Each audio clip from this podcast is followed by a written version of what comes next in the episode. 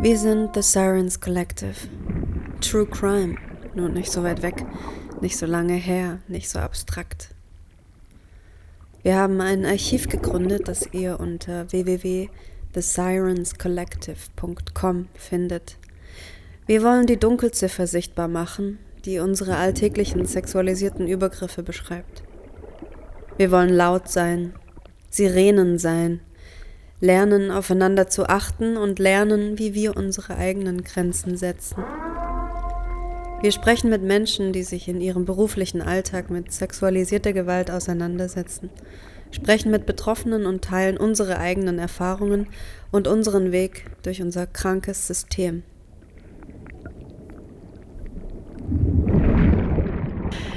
Herzlich willkommen zu einer neuen Folge The Sirens Collective, der Podcast. Ich bin Kim Hoss und hier ist nochmal jemand. Hallo Lise.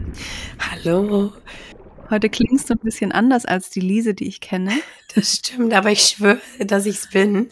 Äh, ja, ich muss mich jetzt schon ein bisschen entschuldigen. Meine Stimme ist äh, unüberhörbar eine Katastrophe.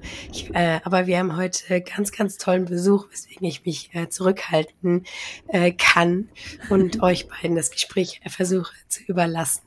Genau, du hörst zu und schonst deine Stimme. Äh, wir haben Besuch von Lisa und ich leite gleich mal das Gespräch ein mit einem kleinen Text über Lisa. Lisa ist Fotografin, Autorin, Kuratorin und Coach für psychische Gesundheit und Missbrauchsaufarbeitung. Als Abuse Awareness Coach berät sie Betroffene und Überlebende von narzisstischer Gewalt sowie Unternehmen und Institutionen, die Awareness für psychische Gewalt schaffen möchten. Zudem hält sie regelmäßig Vorträge über Narzissmus und psychische Gewalt im gesamtgesellschaftlichen, medialen, historischen und kulturellen Kontext. Projekt Echo gründete sie als ehemalige Betroffene von narzisstischem Missbrauch, um über die Auswirkungen dieser Gewalt aufzuklären und andere Überlebende zu ermutigen, ihr Schweigen zu brechen.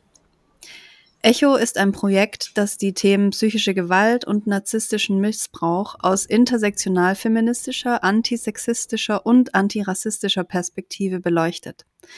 Echo soll dazu beitragen, Menschen über kollektiven Narzissmus aufzuklären und für die Formen und Auswirkungen psychischer Gewalt zu sensibilisieren. Das Projekt vereint durch die drei Initiatorinnen fundiertes internationales Fachwissen, traumasensible Ansätze sowie Erfahrungswissen von Betroffenen und Überlebenden narzisstischer Gewalt.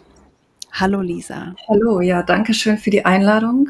Voll wichtig, dass du heute hier bist, glaube ich, weil ich hätte mir unser Gespräch schon vor einer Weile gewünscht, vor so sechs, sieben Jahren, weil ich damals noch gar nichts über das Thema Narzissmus wusste und auch erst durch eine Beziehung gehen musste und darüber dann erfahren habe. Und ich habe mir dann auch alle Podcasts, die es darüber gibt, und damals gab es noch nicht viele, und alle Websites reingezogen und mich darüber aufgeklärt, was es überhaupt ist. Und je mehr ich mich in diesem Themengebiet befinde, sexualisierte Gewalt, ähm, psychische Gewalt vor allem, kommt immer wieder dieses Thema hoch und ich habe in den letzten Tagen auch sehr viele E-Mails bekommen von Frauen, weil ich dazu aufgerufen habe, ähm, teilt uns unsere, äh, eure Geschichte, wie ihr euch getrennt habt. Also Frauen haben mir auf jeden Fall geschrieben, sie haben eine Beziehung geführt mit einem Narzissten und das mhm. ist in jeder E-Mail immer das Gleiche. Ja. Und auch immer das Gleiche war, sie wussten gar nicht, dass es ein Narzisst ist und sie haben das erst irgendwann mal gehört oder gelesen zufällig und deswegen danke dass du heute hier bist und mit uns darüber sprichst.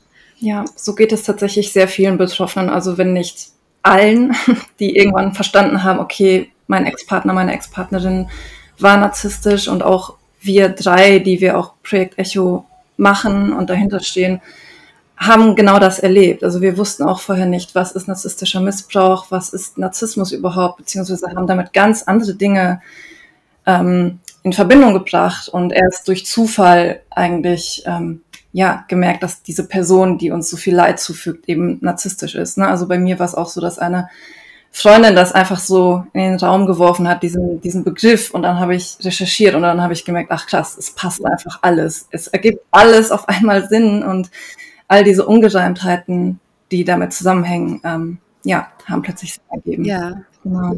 Ja, und das, das ging mir genauso. Und ich habe dann so verstanden, ah, das, was ich alles so die, die ganze Zeit so versucht habe, irgendwo einzuordnen und nie so richtig wusste, bin ich jetzt der Fehler oder was passiert hier eigentlich gerade? Plötzlich hatte das einen Namen.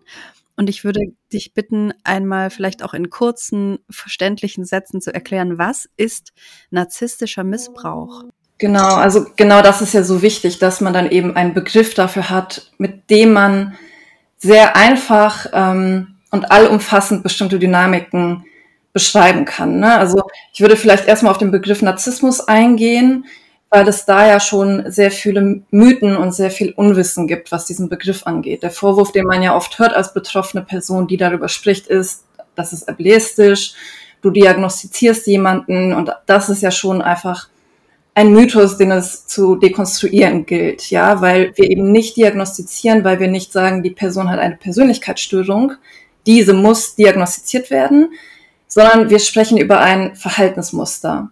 Ja, also wenn wir Narzissmus, narzisstisch benutzen als Begriff, dann beschreiben wir ein Verhaltensmuster, was ausschließlich negative Auswirkungen hat auf das Umfeld der narzisstisch handelnden Person. Also es geht um Manipulation, um Halbwahrheiten, um Lügen. Und also Key Aspect ist eben der Mangel an emotionaler Empathie. Auf kognitiver Ebene verstehen sie, was sie in Betroffenen auslösen, aber sie haben eben keine emotionale Empathie, um ähm, nachempfinden zu können, dass das, was sie machen, Schmerz oder Trauer auslöst. Ja, sie haben keine Schuldgefühle. Ähm, es geht auch um Doppelmoral, um das Gefühl der vermeintlichen eigenen Grandiosität, die ja mit Abwertung von anderen einhergeht. Ne? Ähm, mhm. Also nichts davon ist positiv, ja. Also dieser Begriff positiver Narzissmus ist ja auch nochmal ein ganz anderer Mythos. Ähm, wir sprechen hier nicht von Selbstbewusstsein oder von für sich einstehen oder von sich selbst als schön empfinden, ja. Ähm, sondern es geht wirklich um Abwertung, um Missbrauch, um Ausbeutung von anderen Menschen. Und narzisstischer Missbrauch läuft eben immer nach einem ganz ähm, simplen und immer wieder demselben Muster ab, egal ob wir von Partnerschaften sprechen, von Freundschaften, von ArbeitskollegInnen, von äh, familiären Beziehungen. Äh, es beginnt immer mit der Lovebombing-Phase, also mit einer Phase, in der TäterInnen Vertrauen aufbauen, in der sie ähm, eine Fake-Persona aufbauen, die vermeintlich empathisch ist, die hilfsbereit ist, die ähm, aufrichtig wirkt, ja, und die nett wirkt und ähm, ja auch charismatisch wirkt und in der Phase bauen sie natürlich auch Luftschlösser auf und an diese Hoffnung klammern sich Betroffene dann natürlich auch im Laufe der Beziehung. Ja, es wird mit Versprechen gearbeitet, ähm, mit Zukunftsplänen. Ähm, das müssen gar nicht so krasse Zukunftspläne sein wie Hochzeit oder Heirat. Ja, das können ja auch einfach Reisen sein, Unternehmungen, also was auch immer sich das Gegenüber letztendlich wünscht. Und irgendwann kommt es dann zu dieser Devaluation Phase, also der Phase der Abwertung. Ähm, diese Abwertung kann sich dann eben zeigen durch Ghosting oder durch ähm, Distanziertheit, Abweisung, welcher Form auch immer. Ähm, die Kommunikation verändert sich. Ja, also es besteht ähm, plötzlich ein krasser Bruch zu dieser Lovebombing-Phase und ähm, ja, und da fängt dann natürlich oftmals auch diese sehr offensichtliche Triangulation an. Also sprich, dass ähm, im partnerschaftlichen Kontext dann plötzlich andere Menschen eine Rolle spielen, ja, andere PartnerInnen, Ex-PartnerInnen, ähm, Affären aufkommen, auf Social Media vielleicht auch Triangulation betrieben wird, ne, durch bestimmte Likes, ähm, was auch immer. Ähm, und dann kommt es eben entweder zum Discard, also dass narzisstische TäterInnen das Opfer plötzlich aus dem Nichts fallen lassen und sehr schnell durch ein anderes Opfer ersetzen. Ähm, auch da kommt es dann sehr schnell zu einer Taktik, ähm, die nennt sich Stonewalling. Also es ist eine Form des Ghostings in Konfliktsituationen, dass TäterInnen dann eben sehr bewusst und aktiv Fragen ignorieren, der betroffenen Person keine Antworten geben, ähm, ja, abblocken, um eben diesen Konflikt auch einfach nicht lösen zu müssen, weil dann müssen sie mhm. ja auch die Schuld eingestehen und sich damit auseinandersetzen, was sie getan haben. Oder ähm, es kommt dann eben zu Hoovering versuchen. Also gerade wenn Betroffene sich selber zum Beispiel aus dieser Beziehung lösen können, ähm, ist es oft so, dass, dass TäterInnen eben versuchen, Betroffene wieder durch Luftschlösser, ähm, durch vermeintliche Entschuldigungen, Halbverhalten und Lügen in eine Beziehung zurückzuziehen ne? und natürlich Besserung geloben. Und dann fängt natürlich dieser Cycle of Abuse wieder von vorne an. Ähm, ja, weil man natürlich sich immer wieder klammert auch an diese Lovebombing-Phase, ne, die ja so schön war. Mhm. Und man nicht versteht, wie sich das so schnell ändern konnte. Mhm. Und ich weiß auch gar nicht, ob ihr das kennt, aber ich kenne so den Moment und ich kenne das sogar eher in Freundschaften, in Anführungszeichen, als in Beziehungen, dass manchmal, wenn der Punkt kommt, dass es so kippt, dass ich dann so in der Phase war, dass ich dachte, oh, oh, oh, jetzt muss ich da ganz viel retten und dann gibt man noch viel mehr rein mhm. und man mhm. denkt so, ah, und jetzt, wie kann ich das, wie muss ich mich verhalten, dass möglichst wenig so Situationen aufkommen könnten, ja. dass man möglichst die andere Person gut dastehen lässt, damit die nicht böse wird mhm. oder so. Und dann kommt man selber in so eine ganz fiese Rolle, dass man schon so vorauseilend irgendwie Dinge versucht richtig zu machen, die so ganz unangenehm sind, weil man so selber eigentlich gar nicht ist. Mhm. Und ähm, ich habe schon auch super oft dieses Vorurteil gelesen, dass deswegen auch so bestimmte Typen Menschen Narzisstinnen anziehen. Äh, kennst du das Vor Vorurteil auch?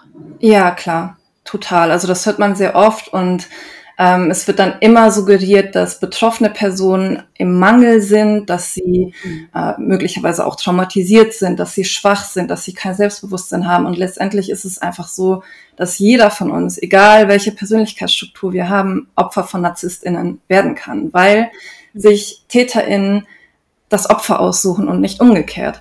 Und es ist so, dass natürlich ähm, es Personen gibt, die zum Beispiel in einer sehr schlimmen Situation sind, ähm, irgendwie geschwächt sind oder traumatisiert sind oder kein Selbstbewusstsein haben und dann eben an einen narzisstischen Täter geraten und dieser sie entweder zum Beispiel klein hält ähm, oder versucht, diese Person noch mehr zu schwächen oder sich als äh, Lord und Savior darstellt und dann natürlich ähm, ja, diese Situation sozusagen ausnutzt und missbraucht, um selber als Retter dazustehen und so eben Aufmerksamkeit und ähm, ähm, Bestätigung zu bekommen. Aber bei mir zum Beispiel war es so, dass es mir in dieser Phase, als ich meinen Abuser kennengelernt habe, sehr gut ging. Ich ähm, mhm. war finanziell gut aufgestellt, ich hatte ein tolles soziales Umfeld, also es war alles gut so. Und ähm, diese Person hat genau naja, das ausgenutzt und geschafft, mich eben zu brechen, ja, und das passiert eben sehr oft, dass sehr starke Frauen, sehr starke Personen, selbstbewusste Menschen an diese narzisstischen TäterInnen geraten und dann eben gebrochen werden und das mhm. dann eben von diesen TäterInnen das Ziel ist und ihnen das Genugtuung bereitet, ja, diesen Schmerz zu sehen, dieses Trauma zu sehen und. Ja, deswegen sage ich immer, jeder von uns, jeden von uns kann das treffen. Und sogar Menschen, die dieses Wissen haben, beispielsweise auch im partnerschaftlichen Kontext, denen kann das auch im beruflichen Kontext dann nochmal passieren, weil natürlich TäterInnen sich immer wieder an dieses jeweilige Opfer und an das Wissen des Opfers anpassen. Ne? Und ähm, deswegen ist es ja auch so wichtig, dass Menschen sensibilisiert werden für das Thema, weil man sich dann natürlich sehr schneller aus solchen mhm. Situationen rausziehen kann. Ne? Gibt es sowas wie eine Checkliste? Also ich stelle mir vor, uns hören jetzt Leute zu, die das gerne mal irgendwie überprüfen möchten, ob sie gerade in einer Beziehung stecken, die ähm, narzisstisch auf irgendeine Art und Weise ist. Mhm. Gibt es eine Liste oder wie, kann man sich irgendwie überzeugen davon, dass man in sowas drinsteckt gerade? Also was ich immer meinen Klientinnen auch sage, ist, dass sie sich die Frage stellen sollen, übt diese Person ähm, durch ihr Verhalten Macht oder Kontrolle aus oder kriegt mhm. diese Person durch bestimmte Handlungen Aufmerksamkeit und Bestätigung. Und das kann natürlich sehr offensichtlich sein. Ne? Also der Klassiker ist Kontrolle ausüben durch Eifersucht, durch Stalking, ähm, im beruflichen Kontext kann das äh, ein bisschen subtiler auch ähm, passieren, zum Beispiel durch äh, das Vorenthalten von Wissen und Informationen, ja, ähm, so dass Personen zum Beispiel klein gehalten werden, nicht aufsteigen können auf beruflicher Ebene.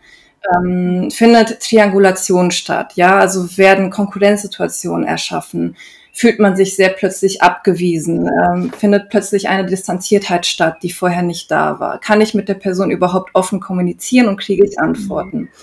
Ähm, und Aufmerksamkeit und Bestätigung sind natürlich auch manchmal ähm, ja gar nicht so offensichtlich. Ne? Also ähm, häufig ist es so, dass zum Beispiel auch mit Schuldgefühl und Dankbarkeit gearbeitet wird. Ne? Ähm, gerade wenn es zum Beispiel im familiären Kontext um Geschenke geht, ähm, die man gar nicht haben wollte und dann eben auf ewig Dankbarkeit erwartet wird, ist ja auch so ein mhm. Klassiker. Ähm, wenn Menschen in Situationen, die einem wichtig sind, plötzlich Streit vom Zaun brechen, dann ist es negative Aufmerksamkeit. Ja, also kurz vor mhm. wichtigen Zeugnisvergaben, kurz vorm Abitur, an Geburtstagen, bei Familienfeiern, wenn dann plötzlich Themen vom Zaun gebrochen werden, die einen irgendwie triggern, die eine negative Reaktion auslösen und man ähm, natürlich versucht, darauf zu reagieren, ähm, dann gibt man diesen Personen eben diese negative Aufmerksamkeit und auch das ist eben Kontrolle und Macht, die sie dann ausüben können über einen. Ja, und da gibt es zum Beispiel eine Methode, die nennt sich Grey Rocking, ähm, die darauf beruht, dass man in solchen Situationen, auch wenn es schwerfällt und wenn es sich eigentlich falsch anfühlt, ähm, eben nicht reagiert, sondern mit sehr knappen und unemotionalen Antworten zum Beispiel reagiert, dann nimmt man diesen Personen tatsächlich die Macht über ein, weil sie eben nicht das kriegen, ähm, was sie eigentlich möchten, nämlich diese Reaktion, diese Wut, diese Trauer. Und ähm, mhm. ja, das äh, kann man zum Beispiel auch auf den ähm, Kontext von ähm, partnerschaftlichen Beziehungen und Sorgerecht äh, übertragen. Ja, also ähm, gerade wenn man sich in Sorgerechtsstreitereien befindet, ist es häufig so, dass TäterInnen versuchen, ähm, auch schriftlich oder mündlich, ähm, ich sage jetzt mal Mütter zum Beispiel, zu provozieren und zu Reaktionen ähm, zu provozieren, die sie dann natürlich gegen einen verwenden können, ja, gerade im Kontext von eben Sorgerechtsstreitereien ähm, oder bürokratisch-juristischen Prozessen. Mm, und da ist eben Grey Rocking eine ganz gute Methode. Puh. Danke schon mal. Das ist ähm, sehr aufschlussreich auf jeden Fall und interessant. Mich würde noch der, der Zusammenhang interessieren oder wo überlappen sexualisierte Gewalt und psychische Gewalt äh, in diesem in diesem Gebiet sich. Also gibt es da einen Zusammenhang oder wie sind deine Erfahrungen damit? Ja, definitiv. Also es gibt grundsätzlich natürlich einen Zusammenhang ähm, oder Überlappung, Überlappungen zu allen Formen der Gewalt und auch zu sämtlichen Diskriminierungsformen. Ähm, also psychische Gewalt ist in den meisten Fällen eine Grundlage. Ähm, gerade bei sexualisierter Gewalt ist es so, dass natürlich TäterInnen auch psychische Gewalt anwenden, gerade wenn es darum geht, auch Vertrauen zu schaffen zu potenziellen Opfern. Ähm, also es ist natürlich häufig so, dass eben vorher eine emotionale Abhängigkeit auch äh, erschaffen wird, ne? durch mhm. psychische Gewalt. Ähm, häufig findet zum Beispiel ja auch Grooming vorher statt, sprich deutlich ältere, ältere TäterInnen suchen sich sehr bewusst auch jüngere ähm, Opfer aus. Ähm, auch hier bauen sie dann eben Luftschlösser, arbeiten mit leeren Versprechungen, mit Lügen, mit Halbverhalten, um eben so ja, ja, an, an das zu kommen, was sie eben haben möchten. Ähm, auch Überreden und Zwingen zu sexuellen Praktiken ist ja eine Form der sexuellen Gewalt, ja, weil mhm. ähm, ja, Betroffene eben nicht klipp und klar sagen können, dass sie es nicht möchten und das akzeptiert wird, ja. Ähm, es ist mhm. kein klares Ja, sondern eben ein Überreden, ein, ein Zwingen ähm, und somit ein Überschreiten von Grenzen. Ähm, Sätze wie du wolltest es doch auch sind eine Form des Gaslightings. Ja, weil ähm, ja, Betroffenen die eigene Wahrnehmung abgesprochen wird, der eigene Wille ja auch abgesprochen wird. Ähm, und ein Klassiker ist zum Beispiel auch ähm, das Verheimlichen von Kings, von anderen PartnerInnen, von Affären. Ja, also das ist ja ein, eine Form der Manipulation und des Lügens, weil Menschen sich ja nicht darauf eingelassen haben. Also hätten sie diese Informationen zum Beispiel vorher gehabt, hätten sie mitunter vielleicht gesagt, ich möchte das nicht, ich möchte keine mhm. Beziehung, ja, oder ich möchte das nicht mit dir machen, was jetzt passiert ist. Und ähm, ja, im Nachgang kommt es dann natürlich häufig auch zu psychischer Gewalt, eben durch Schuldumkehr oder durch Verharmlosen der Tat, durch mhm. TäterInnen, aber auch durch das Umfeld. Ich versuche immer, mich in Menschen hineinzuversetzen und versuche auch zu verstehen, was das Ziel von Menschen ist, die narzisstisch sich verhalten. Und da fällt es mir extrem schwer, weil das Ziel ist ja eigentlich, ich will einen Menschen so stark manipulieren, dass der alles für mich machen würde und mir ist es egal, was diese Person fühlt. Ja.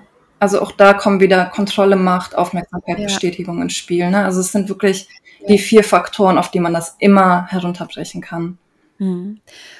Und angenommen, es hört uns jetzt jemand zu und es ist alles klar und es ist Macht und Kontrolle im Spiel, es ist Lovebombing am Anfang passiert und es hat sich alles super schön angefühlt, aber jetzt fühlt es sich eben gerade gar nicht mehr schön an.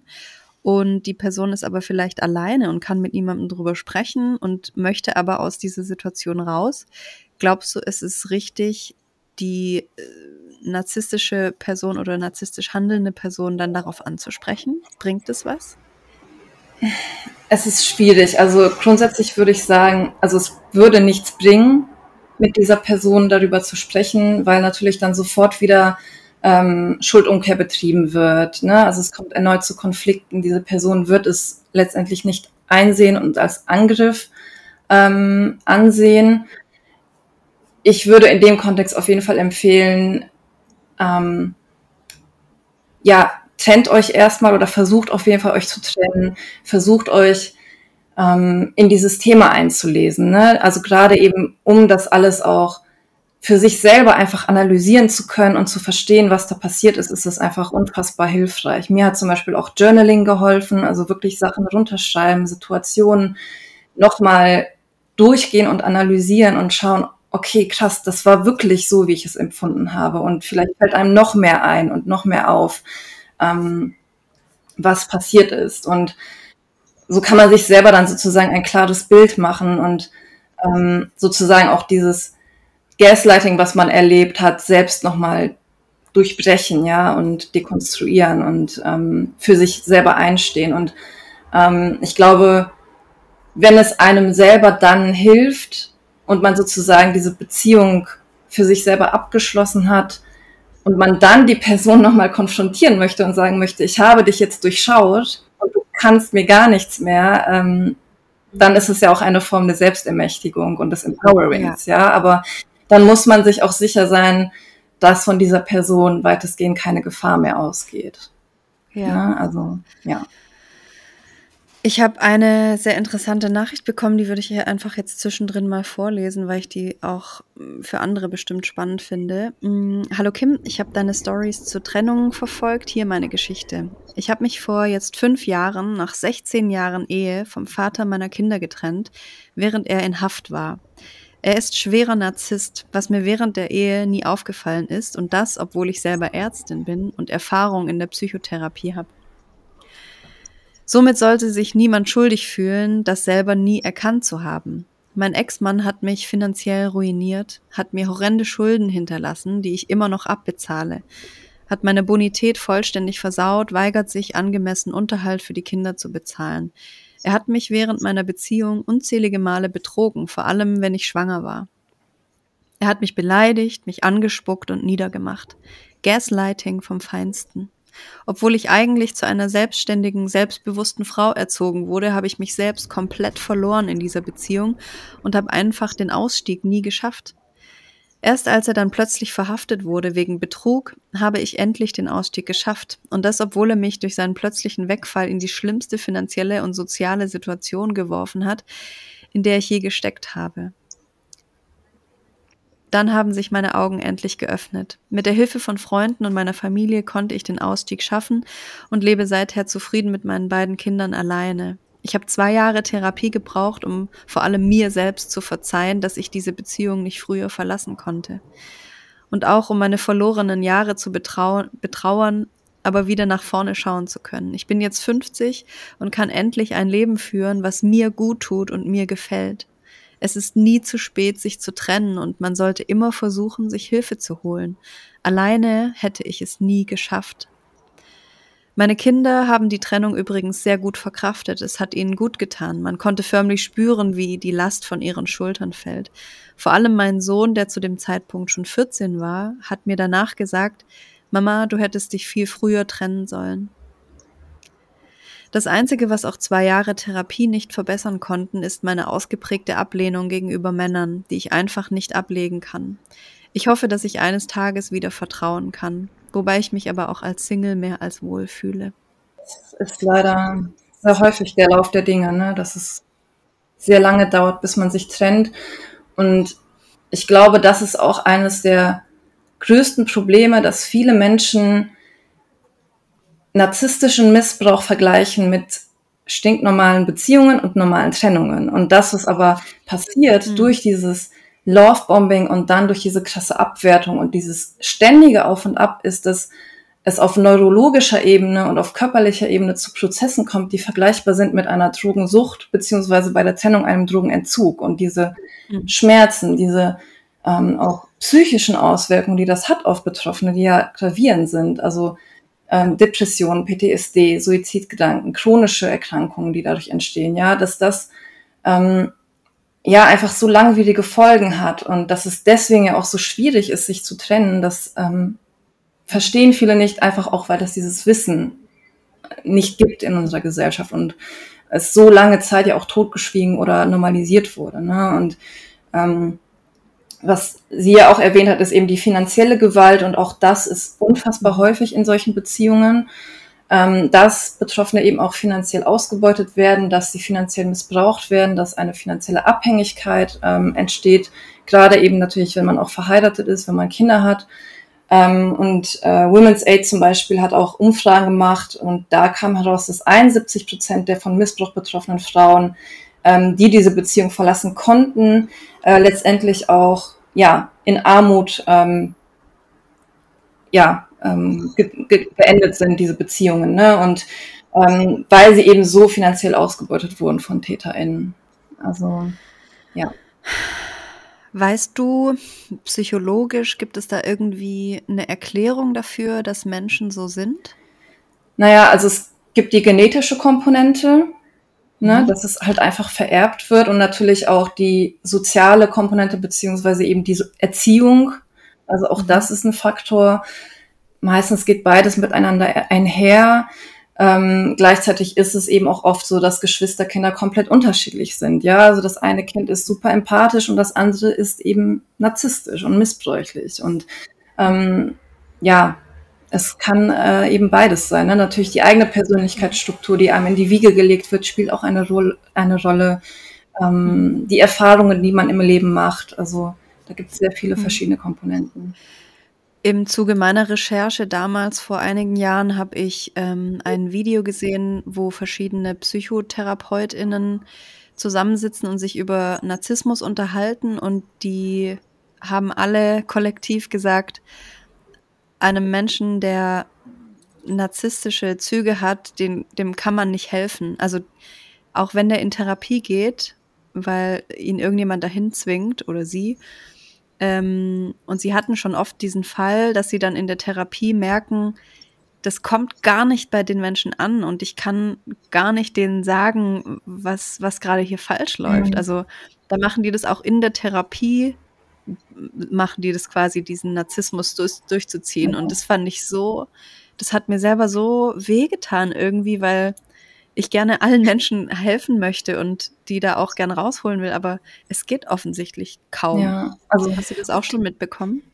Genau, also Dr. Ramani Duvasula ist ja Koryphäe in ihrem Fach und macht ja super spannenden und wichtigen Content und hat mir damals auch sehr geholfen, ähm, mhm.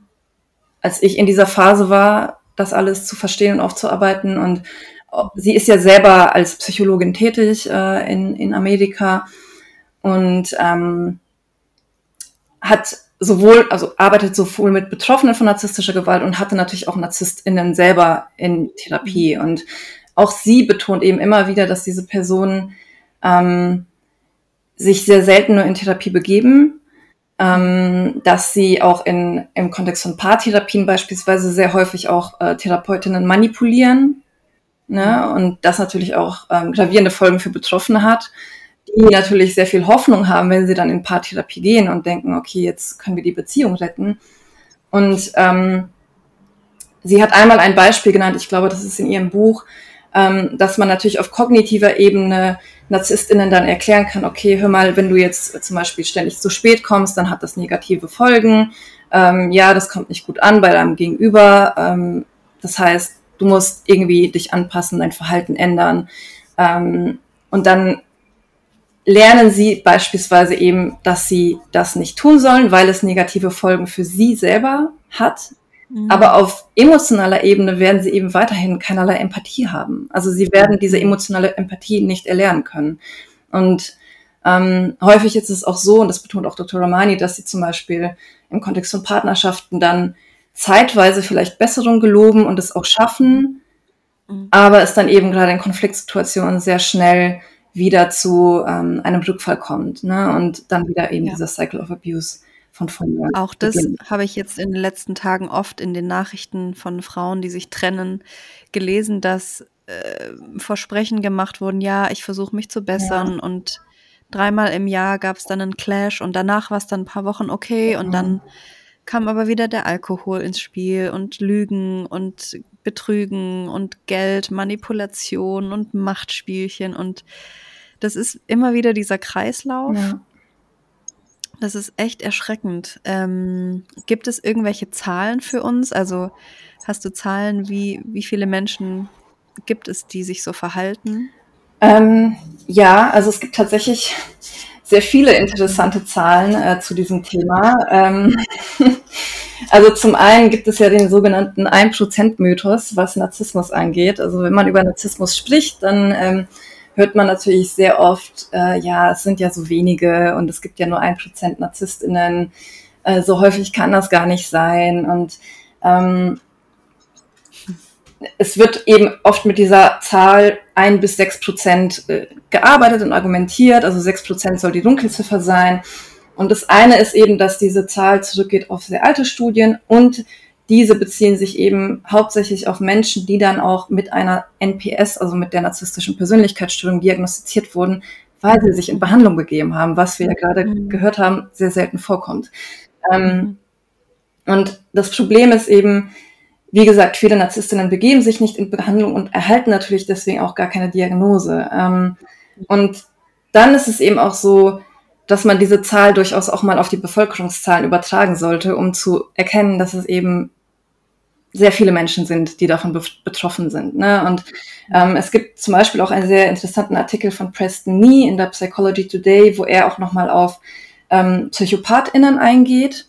Ähm, da ähm, geht eben die Forschung auch von 4 bis 15 Prozent aus. Und wenn man das dann eben auf Bevölkerungszahlen überträgt, wären das bei 4 Prozent beispielsweise 312 Millionen Menschen weltweit ähm, und allein 3 Millionen allein in Deutschland. Bei 15 Prozent wären es ähm, 12 Millionen 500.000 Menschen in Deutschland und 500.000 in Berlin. Und in diesen Zahlen, die wir jetzt gehört haben, sind Narzisstinnen, die keine psychopathischen Züge haben, beispielsweise auch noch gar nicht mit einberechnet. Und Dr. Ramani Dovasula zum Beispiel ähm, hat in einem Interview auch gesagt, dass sie davon ausgeht, dass je nach Region bis zu 50 Prozent der Personen auch als narzisstisch klassifiziert werden können, ja. Und das erklärt natürlich auch bestimmte politische Entwicklungen, ja. Also mhm. ähm, wieso steigt Transfeindlichkeit? Wieso werden Frauen immer mehr Rechte abgesprochen? Ähm, wieso ja gibt es immer mehr rassistische Gewalt und wieso ist das politisch auch immer ähm, immer krasser verankert? Ja, also ja, Narzissmus ist einfach gesellschaftlich tief verankert und deswegen gibt es das Patriarchat, deswegen gibt es Ausbeutung von Mensch und Tier. Das wird einfach komplett außer Acht gelassen in den meisten hm. Debatten und Diskussionen. Das heißt, es wird eigentlich immer schlimmer, könnte man das so sagen? Naja, es war ja schon immer da. Also. Aber meinst du, dass es jetzt vielleicht aufgedeckt wird, da, dadurch, dass Menschen endlich darüber sprechen? Also, das ist natürlich wichtig, aber ja, genau. Also die Menschen haben natürlich jetzt das Wort, die haben das Wording und können bestimmte Dynamiken besser beschreiben. Aber Narzissmus, narzisstischer Missbrauch, das ist historisch tief verankert. Also ja. Was ich mich die ganze Zeit frage, ist, wie bewusst ist das bei den TäterInnen? Also ich denke die ganze Zeit, boah, dieses Auf und Ab, man muss es doch merken, man muss doch merken, dass man immer eine andere Person mit runterzieht. Also ist es einfach so ausgeblendet, dass man denkt, ja, das ist das normal? Oder ist da ist das dann manchmal doch so eine be ganz bewusste Anwendung, weil man dann irgendwie einen positiven Vorteil hat? Oder ist es einfach was, was so krass mitläuft und gar nicht kognitiv verarbeitet wird mit ich mache da gerade irgendwas und ich kann es irgendwie nicht stoppen, aber trotzdem bin ich hier gerade ein Problem. Also wisst ihr, was ich mhm. meine? Wie bewusst passieren manchmal so krasse Sachen? Also was ich immer sage ist, sie wissen, was sie tun und sie wissen, was sie in anderen auslösen. Ja, also gerade erwachsene Menschen kommunizieren ja auch dem Gegenüber dann, hey, deine Tat hat mich verletzt, das hat mich traurig gemacht. Sie sehen das ja auch. Und also in dem Sinne ist ihnen bewusst, was sie in anderen auslösen. Erfahrungsgemäß gibt es zum einen die NarzisstInnen, die sehr kalkuliert und sehr bewusst auch diese Taten ausführen, die sehr bewusst lügen, die dieses Lügenkonstrukt auch sehr aktiv und bewusst äh, aufbauen, über Jahre hinweg, immer und immer wieder und seriell miss missbrauchen. Und dann gibt es natürlich auch diejenigen, denen selber nicht bewusst ist, was ist Narzissmus, ähm, was ist Missbrauch, die das vielleicht auch selber gar nicht benennen könnten, die eher intuitiv und im Affekt agieren, aber dennoch wissen ja auch diese Menschen, was sie eben in anderen Personen auslösen. Mhm. Auch wenn sie vielleicht nicht kalkuliert agieren. Und der Kick da dran ist sozusagen dann diese Macht oder was ist das, was die ganze Zeit antreibt? Weil eigentlich lernen wir ja als Kinder, boah, wenn jemand weint, dann ist was passiert, ja, da müssen wir uns kümmern oder dann ist irgendwas schiefgelaufen, das ist doof.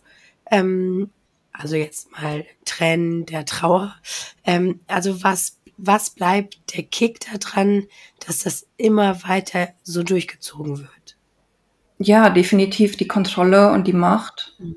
Und eben natürlich auch die kontinuierliche Bestätigung. Ne? Also auch dieses Menschen an der Nase herumführen ist ja auch eine Form der Bestätigung, weil NarzisstInnen dann natürlich merken, ach krass, ich kann das ja mit dieser Person machen.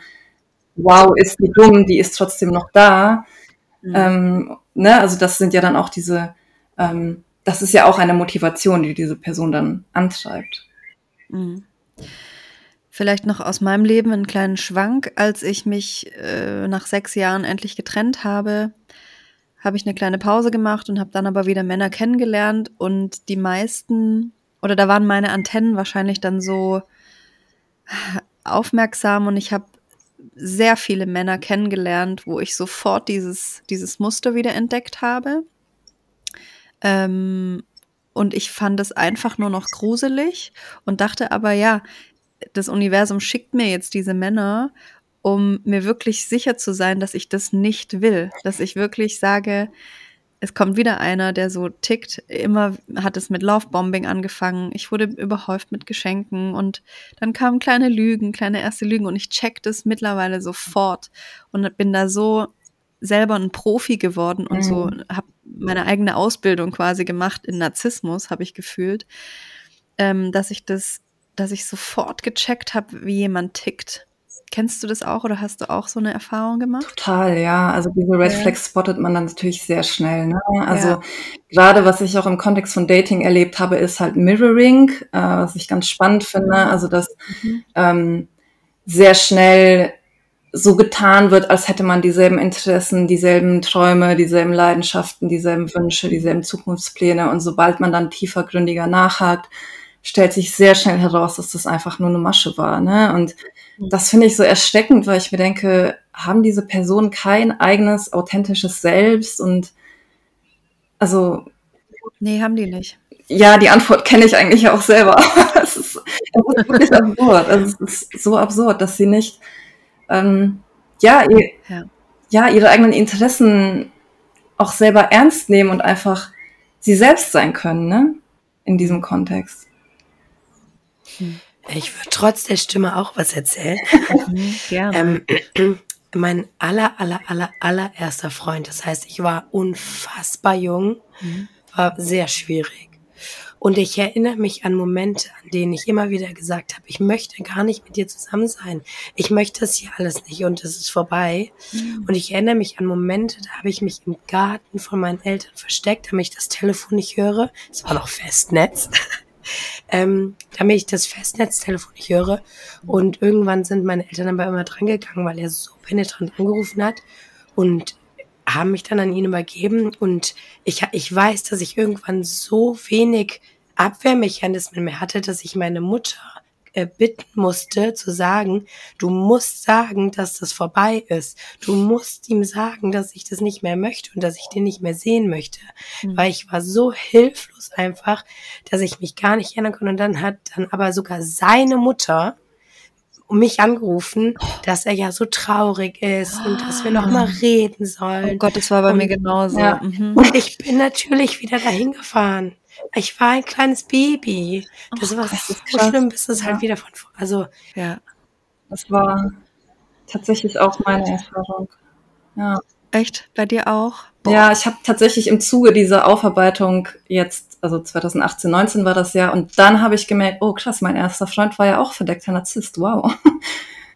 Und das war auch eine ganz ähnliche Dynamik, dass da ähm, auch mit Schuldgefühlen gearbeitet wurde. Ne? Also kurz vor meinen Abi-Prüfungen war das dann ein ganz krasses Drama, dass ich gelernt habe und nicht bei ihm war. Also das war dann ähm, seine Art und Weise, mich unter Druck zu setzen. Und damals habe ich das irgendwie natürlich nicht einordnen und nicht verstehen können. Ich war halt wütend und ich konnte für mich einstehen, Gott sei Dank. Und ich habe für meine Prüfung gelernt und bin nicht zu ihm gefahren, weil ich wusste, mein Abi ist wichtiger. Aber ähm, mhm. das war krass. Also das war emotional richtig belastend. Und ähm, ja, ja, dann hat er natürlich auch, ähm, als ich mich dann trennen wollte, diese ist er die Schiene gefahren mit, ja, ich tu mir was an und äh, wie kannst du mir das antun und äh, ich besser mich und dann auf einmal ähm, konnte er auf einmal all das tun oder wollte all das tun, um das ich ihn halt jahrelang gebeten habe. Ne? Ähm, das ist natürlich dann auch der, der Klassiker.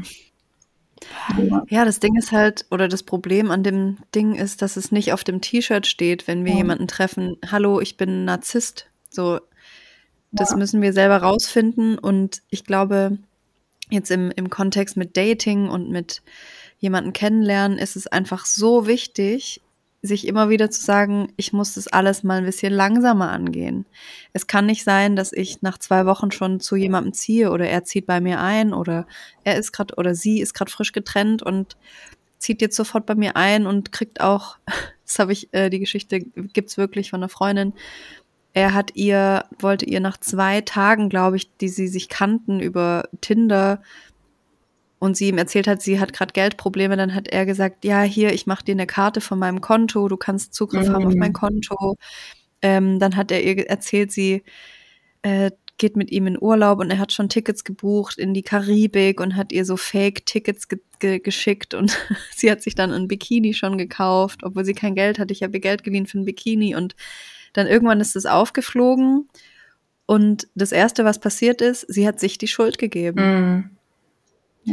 Und ich glaube, das ist, äh, das ist einfach auch was Typisches. Du bist Opfer von, von Missbrauch, ob das jetzt narzisstisch ist oder whatever, aber du bist Opfer und denkst sofort, ich bin daran schuld, ich hätte es doch wissen müssen. Hier die, die Frau, die berichtet hat, 15 Jahre Ehe, sie hätte das doch irgendwann mal checken müssen. Aber nee, manchmal checken wir es einfach nicht. Und wir wir müssen mit Menschen darüber sprechen. Und ich bin so froh, dass ich damals mit irgendjemandem gesprochen habe darüber und mal so ein bisschen durchblicken habe lassen, was eigentlich in meiner Beziehung alles abgeht. Und die Reaktionen waren alle, oha, oh mein Gott. Ja. So. Und da wurde es mir erst so richtig bewusst, nachdem ich mit Menschen drüber gesprochen habe, dass da irgendwas nicht so richtig stimmt. Ja. Dass ich mich die ganze Zeit schlecht fühle in meiner Beziehung. Und eine Beziehung ist eigentlich ja was total Schönes. Wir können miteinander wachsen, wir können uns austauschen, Kommunikation, Liebe, Empathie, Vertrauen. Und wenn das alles nicht da ist, ja, was ist es denn dann? Was, es ist doch keine Beziehung. Es ist ja, als wäre ich ein Hund und der Halter hält mich halt im Zwinger und holt mich manchmal raus und gibt mir was zu essen. Ja, also ich glaube auch diese, ähm, On-Off-Dynamik wird auch manchmal, oder nicht manchmal, sondern sehr häufig einfach trivialisiert und verharmlost. Ne? Und es ist eben keine normale Beziehungsdynamik, wenn es so krasse Auf und Abs gibt. Und ähm, ja. ich würde auch gerne nochmal auf das eingehen, was du gerade gesagt hast, nämlich dieses Überstürzen von Dingen, ähm, weil das schon eine Art ist, wie Narzisstinnen agieren, gerade im Dating- und Beziehungskontext. Aber was bei meinem Abuser zum Beispiel der Fall war, es war gar nicht also ich habe es gar nicht so sehr empfunden als Überstürzen. Also mhm. diese Datingphase war relativ lang. Aber als es dann darum ging, es offiziell zu machen und daraus eine offizielle Beziehung zu machen. Da fing es dann an mit, ja, ich kann noch nicht, bin noch nicht bereit und irgendwie muss ich meine Ex-Beziehung noch verarbeiten und ich weiß nicht, bin mir nicht sicher und lass uns noch warten. Und dann wurde ich natürlich entsprechend auf Abstand gehalten, ja. Und dann fing es eben an mit diesen Luftschlössern, mit, ja, wir gucken mal, was in ein paar Wochen ist, vielleicht bin ich dann bereit und ne, gleichzeitig wurde ich halt den Freunden und der Familie vorgestellt und wir haben Reisen geplant und es war eigentlich, also es war alles wie eben in einer Beziehung, nur dass es eben, ja, dass er in Anführungszeichen nicht bereit war, es offiziell zu machen. Aber klar, es waren eben noch andere Frauen da und deswegen, deswegen konnte es natürlich nicht offiziell sein. So. Mhm. Ja, also da gibt es natürlich verschiedene Arten, wie solche Menschen je nach ähm, System, in dem sie sich bewegen sozusagen oder je nach Lügenkonstrukt agieren. Mhm. Hui, kurz durchatmen. Ähm, wir haben uns noch interessiert dafür, vielleicht kannst du uns da Tipps geben, wo sich Täter oder Täterinnen Hilfe holen können, die vielleicht merken, oh, das habe ich selber jahrelang gemacht, vielleicht nicht so cool. Gibt es irgendwie Anlaufstellen ähm, oder Hilfeseiten, wo man sich Infos holen kann? Ja, also ich meine, gefühlt, als ich damals gegoogelt habe und gesucht habe nach Therapeutinnen, die sich auf narzisstischen Missbrauch äh, fokussieren und spezialisieren, ähm, habe ich gemerkt, es gibt definitiv mehr Therapeutinnen, Psychologinnen, die sich auf Narzissmus fokussiert haben. Also ich glaube, da haben Menschen tatsächlich sehr gute Chancen, ähm, entsprechende Anlaufstellen zu finden, wenn sie es denn möchten. Ja. Mhm. Das heißt, dein Vorschlag ist auf jeden Fall äh, eigentlich immer, wenn man das geschafft hat, das zu bemerken, eine Therapie. Wenn man selber narzisstische Züge hat. Ja. Ich würde es definitiv empfehlen, ja. Ich bin gerade voll, uh, ja. Ich habe noch eine Frage, die mich auch die ganze Zeit noch beschäftigt. Warum eigentlich, also weil man ja gerade das Gefühl hat, das ist so vermehrt. Und das kommt natürlich dadurch, was mega gut ist, weil viel mehr Menschen darüber sprechen und sich auch trauen zu sagen, hey, ich hatte eine super schlimme Beziehung, es war überhaupt nicht normal. Und dann kommen natürlich direkt die Stimmen, die sagen, ja, auf einmal sind auch alle narzisstisch. Äh, aber ich frage mich, warum eigentlich noch so viel Raum dafür da ist, dass es überhaupt diese ganzen TäterInnen geben kann. Aber das heißt ja eigentlich ja im Umkehrschluss auch, dass wir noch gar nicht richtig gelernt haben, was eine gute Beziehung ist, oder? Also du meinst, wieso so viel Raum auch TäterInnen gegeben wird grundsätzlich in der Gesellschaft? Naja, also Ja. wie gesagt, unsere Gesellschaft ist einfach narzisstisch strukturiert. Die Grundlage ist eben Narzissmus, wenn wir uns eben das Patriarchat anschauen, wenn wir uns diverse Diskriminierungsformen anschauen. Und ähm, es ist eben so, egal über welche Form der Gewalt Betroffene sprechen, und das war eben auch schon immer so, es wird immer verharmlost. Es wird schlicht und ergreifend nicht ernst genommen. Und ähm, ja, ich glaube, viele Betroffene oder viele Außenstehende denken, dass es auch Ausnahmefälle sind, dass es Einzelfälle sind, dass es gar nicht so häufig ist, was wir erlebt haben, ähm, dass es ein Modebegriff ist, dass es ein Trend ist und dass jetzt alle darauf, äh, ne, auf diesen Zug aufspringen. Und ich glaube, vielleicht sollten auch einfach mehr Menschen in ihre eigene Familiengeschichte blicken und mal schauen, wie waren da die Beziehungsdynamiken. Vielleicht macht es dann bei mehr Menschen auch Klick, weil ich ähm, selber auch gemerkt habe, oh krass, also es ist auf jeden Fall generationenübergreifend. Und es ist, es ist auch kein Generation-Ding, ja. Also es ist, was man ja auch oft hört, ist, naja, früher war die Gesellschaft anders und früher war das ja normal. Also nein, es war, es war halt einfach immer narzisstischer Missbrauch. Aber es hat halt nie jemand drüber gesprochen. Das ist schon wichtig, ja. Ja, und es gab natürlich auch eben nicht diese medialen Mittel, die wir heute haben. Es gab bestimmte Gesetze nicht, die wir heute haben. Menschen konnten nicht so einfach für sich einstehen, ja, weil ähm, ja auch die Gesetzlichkeit, also die Gesetze nicht da waren, um sich einfach mal zu trennen und zu scheiden. Wenn man bedenkt, dass Frauen bis vor kurzem noch irgendwie, bis ich weiß nicht, wann es genau war, aber kein eigenes Bankkonto eröffnen konnten, ne? Ähm, solche Sachen zum Beispiel. Ja, und seit 97 ist erst die, die Vergewaltigung in der Ehe Das strafbar. Das ist ja auch einfach ein Witz. Also wenn man sich die Rede dann mal auch anschaut, die dann gehalten wurde, ähm, wo einfach. Der komplette Saal gelacht hat und das nicht ernst genommen Ja. wurde, ja. Also Ja. all diese Dinge sind noch gar nicht so lange her. Ja, das sagen wir auch immer wieder. Diese ganzen Dinge sind noch nicht so lange her und es braucht natürlich in einer Gesellschaft Zeit, um das zu verarbeiten. Und ja, ich finde es auch so ähm, perfide, dass sehr viele Menschen, die sich selber als Narzisstinnen vermarkten und auch bezeichnen und auch eine Diagnose erhalten haben, dass sie immer und immer wieder Plattform kriegen, ja, medial, bei TV-Auftritten, Buchverträge schließen sie ab, ähm, halten Workshops und, und so weiter und so fort. Und das wird vollkommen normalisiert und diese Personen erhalten auch Geld dafür. Und sobald Betroffene mit ihrer Geschichte an die Öffentlichkeit gehen, sobald Betroffene sagen, okay, ich mache jetzt Bildungsarbeit, ich möchte dafür bezahlt werden, dass ich dieses Wissen weitergebe.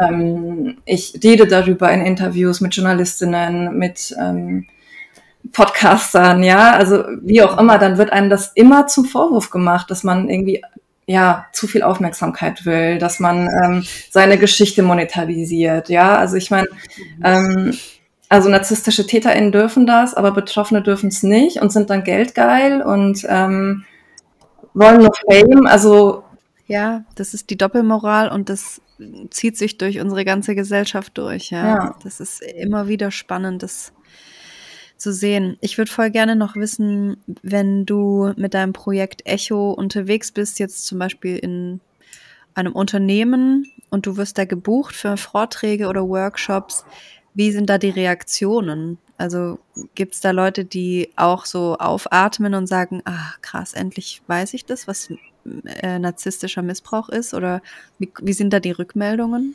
Mm, Also bei vielen Workshops waren bisher ausschließlich äh, betroffene Personen. Das ist ganz interessant, dass sogar bei offenen Workshops, ne, also beispielsweise an Universitäten habe ich ja öfter mal Workshops, ähm, auch wenn die offen sind für alle, dass hauptsächlich Betroffene da sind und ähm, Menschen, die nicht betroffen sind oder halt Cis-Männer sehr häufig gar nicht auftauchen. Ähm, das finde ich immer wieder sehr spannend. Hm. Gleichzeitig ist es sehr schön, dass man dann auch diesen Safe Space hat mit Betroffenen und sich da eben austauschen kann. Ähm, was bei Unternehmen, wo wir zum Beispiel auch Workshops äh, gepitcht haben, sehr oft der Fall war, ist, dass dann gesagt wurde, naja, das brauchen wir gar nicht. Wir haben hier keine psychische Gewalt, wir haben hier keinen narzisstischen Missbrauch in unseren Strukturen. Und ähm, ja, wenn man dann mit Menschen, die in diesen Unternehmen tätig sind, spricht, dann merkt man sehr schnell, oh doch, da wäre eigentlich sehr wohl Bedarf da. Ähm, aber die Frage ist natürlich dann immer, ja, gibt es da Strukturen, die das eben anbieten, ähm, dass ein Coaching stattfindet, dass mal systemisch betrachtet wird, was passiert hier eigentlich, wer übernimmt welche Rolle. Ähm, ja. ja, also das ist tatsächlich ein großes Problem und das lässt sich aber auch sehr gut erklären, weil gerade in Führungsetagen natürlich sehr häufig Menschen sind, die eben psychopathische oder narzisstische Züge haben und die natürlich gar nicht möchten, dass man sie in Frage stellt, ne, in ihrem Verhalten und ja. Ja, mir hängt immer noch dieses Wort Kontrolle so im Kopf und Mhm. äh, ja, wir sind Menschen, wir wollen unbedingt alles kontrollieren und die Gefühle, vor allem unsere eigenen, die von anderen Menschen kontrollieren, aber das geht halt einfach gar nicht. Also man kann Menschen nicht kontrollieren oder auch Gefühle nicht kontrollieren und je stärker jemand es versucht, desto größer wird eigentlich die Scheiße, die, raus, die daraus entsteht, habe ich das Gefühl.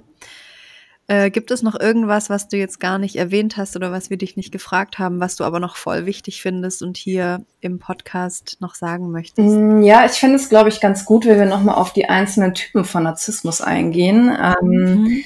weil natürlich viele Menschen dann entsprechende Checklisten online finden und sich denken, puh, ja, auf meinen Narzissten oder auf die Narzisstin in meinem Umfeld trifft irgendwie nicht alles zu. Ist die Person jetzt Mhm. überhaupt Narzisstin oder nicht? Mhm. Und ähm, viele denken ja auch, es gibt nur den sogenannten grandiosen Narzissten. Das ist so der bekannteste Typus. Also Menschen, die halt sehr offensichtlich eitel sind, ähm, arrogant sind, ähm, ja, irgendwie diese Überheblichkeit auch sehr offen an den Tag legen, mitunter aber vielleicht auch ganz charmant wirken können, ja, viel Geld auf Luxus, auf Pump äh, setzen. Ähm, viel Wert darauf legen, auf Luxus und auf Pump ja. ähm, und auf Geld und Prestige. Aber nicht alle Narzisstinnen sind eben so offensichtlich auch narzisstisch. Und ähm, es gibt zum Beispiel auch die böswilligen Narzisstinnen, die sind natürlich auch sehr offensichtlich narzisstisch, ja, legen äh, tendenziell auch sehr viel offener ähm, Gewalt, körperliche oder verbale Gewalt an den Tag. Ähm, diese Menschen fallen dann natürlich sehr schneller auch auf, ähm, auch in Beziehungen als Narzisstinnen. Dazu zählen eben auch Psychopathinnen.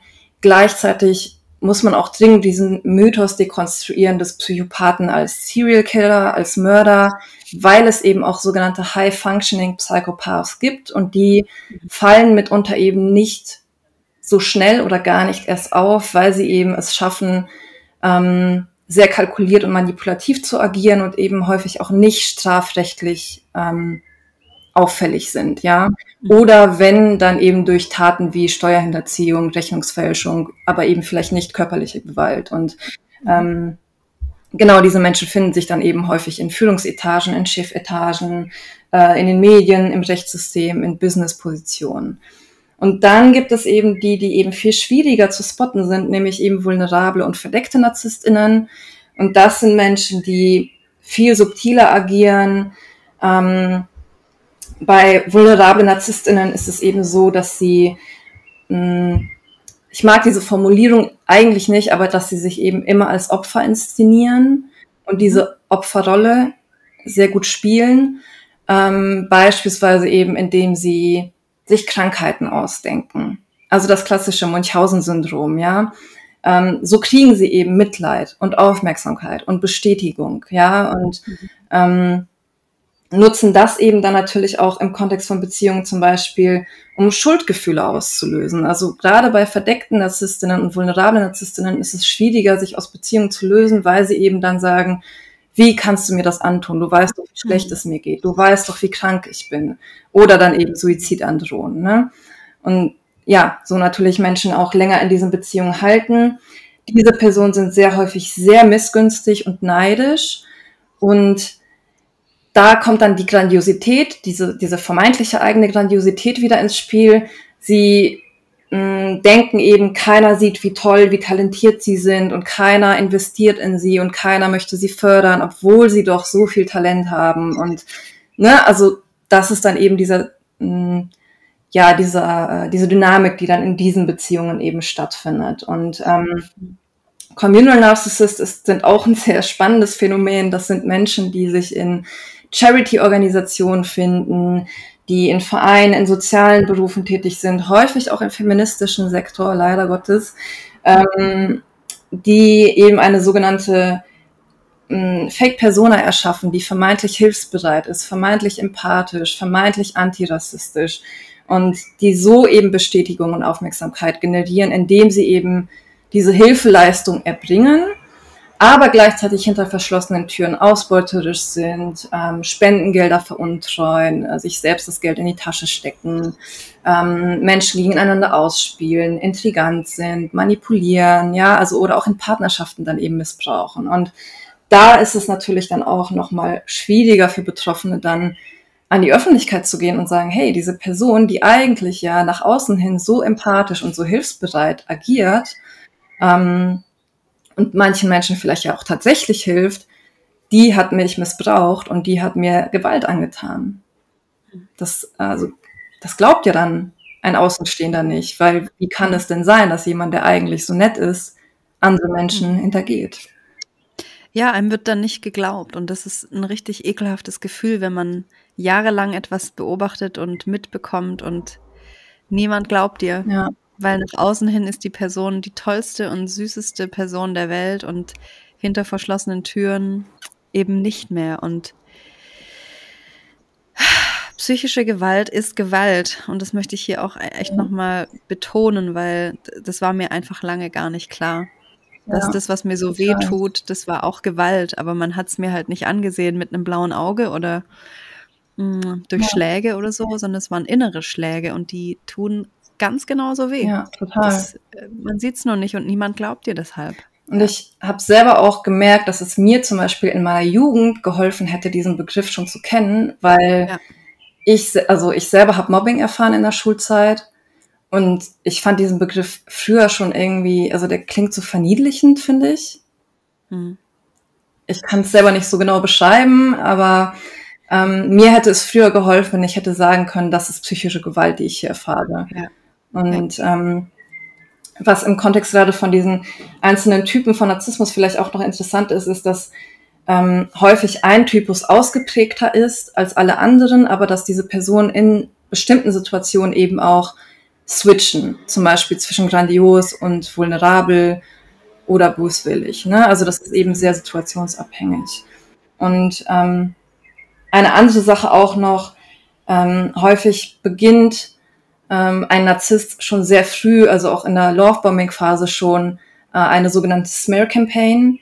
Sprich, es werden schon da Lügen und Halbverhalten ähm, über die betroffene Person verbreitet, so dass natürlich dann, wenn es eben zu dieser Trennung kommt, das Umfeld eben ein ganz falsches Bild von der betroffenen Person hat und natürlich ähm, viele Personen dann eben dazu tendieren, eher dem Täter zu glauben oder die betroffene Person zu hinterfragen mhm. oder eben diesen, äh, dieses klassische Argument eben ähm, aufkommt von, es gibt ja zwei Seiten und vielleicht seid ihr beide ein bisschen schuld. Was im Kontext von Missbrauch einfach absolut fehl am Platz ist. Also ja, ähm, ja danke.